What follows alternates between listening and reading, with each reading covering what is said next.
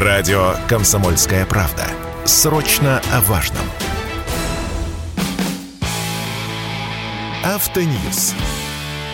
Совместный проект радио КП. Издательского дома «За рулем». Депутат Ирина Яровая предложила ужесточить ответственность за опасное вождение без прав, вплоть до уголовной. А депутаты от ЛДПР разработали законопроект, согласно которому предлагают штрафовать должностных лиц за неправомерно выписанные водителем штрафы.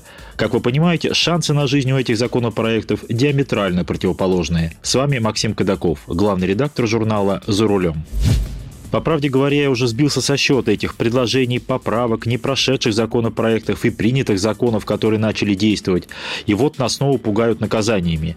Если даже у меня уже каша в голове от этих бесконечных инициатив, что говорить о простых автолюбителях? В случае с предложениями Ирины Яровой в очередной раз происходит подмена понятий. А подмена понятий – это хуже чего нет. Этим бесконечным манипулированием мы не только раздражаем водителей, но и приучаем их к тому, что толком все равно ничего работать не будет. Ведь что такое опасность? Опасное вождение. Это когда водитель едет как идиот, бессистемно и без причины резко перестраивается, резко тормозит, когда в этом нет необходимости, подрезает других участников движения и так далее. А что такое езда без прав? Это просто езда без прав.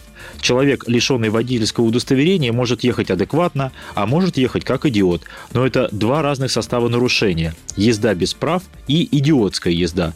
Для чего, с какой целью в информационном пространстве валить все в одну кучу и путать людей? Только потому, что термин «опасное вождение» моднее и звучит звончее? Попробую объяснить вам простыми словами то, что предлагают депутаты. Кстати, среди подписавших законопроект депутат и актер Дмитрий Певцов. Сейчас статья 12.7 КОАП подразумевает штраф в размере 30 тысяч рублей за управление транспортом без водительского удостоверения. При этом ездить так можно практически до бесконечности. Откупаться штрафами 30 тысяч, 30 тысяч, еще 30 тысяч. Есть люди, которые могут себе это позволить. Так вот, депутаты предлагают при повторном задержании такого водителя штрафовать уже на большую сумму от 50 до 100 тысяч рублей, либо привлекать к обязательным работам на срок от 150 до 200 часов.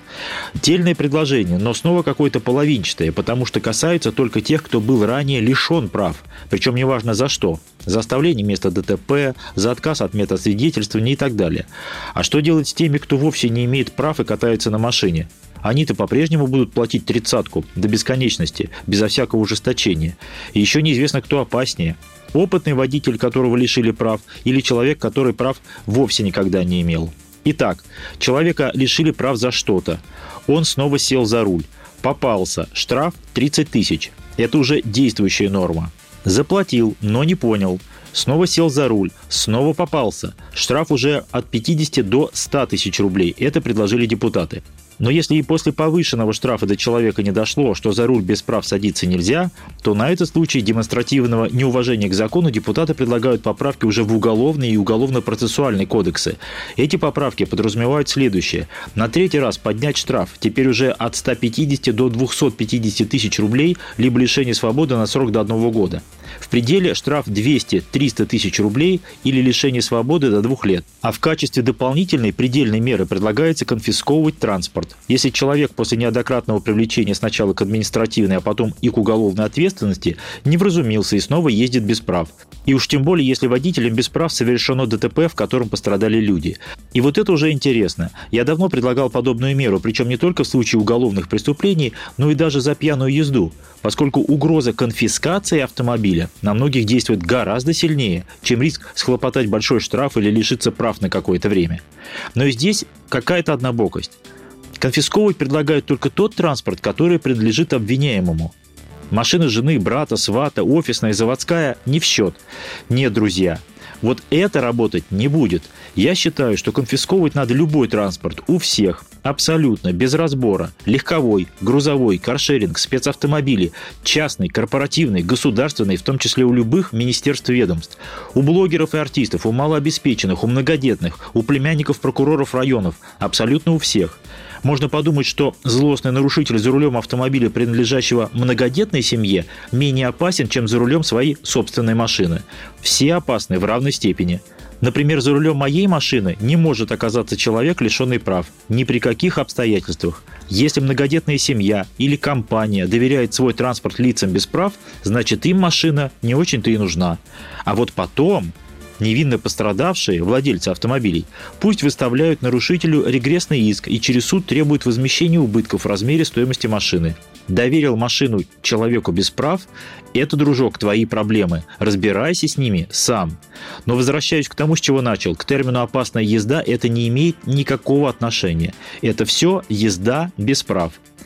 У ЛДПР более прозрачная и более приятная для водителей инициатива – штрафы для штрафующих. Суть такова. Если должностное лицо подписало письмо счастья с камеры за нарушение, которое водитель не совершал, то есть это ошибочный, несправедливый штраф, на такого сотрудника предлагают накладывать административный штраф в размере выписанного автолюбителю штрафа, но не менее 5000 рублей – потому что человек на ответственном посту, на государевой службе, потому что наказывать невиновных нехорошо, обрекать их на доказательство своей невиновности еще хуже, а других мер не предусмотрено.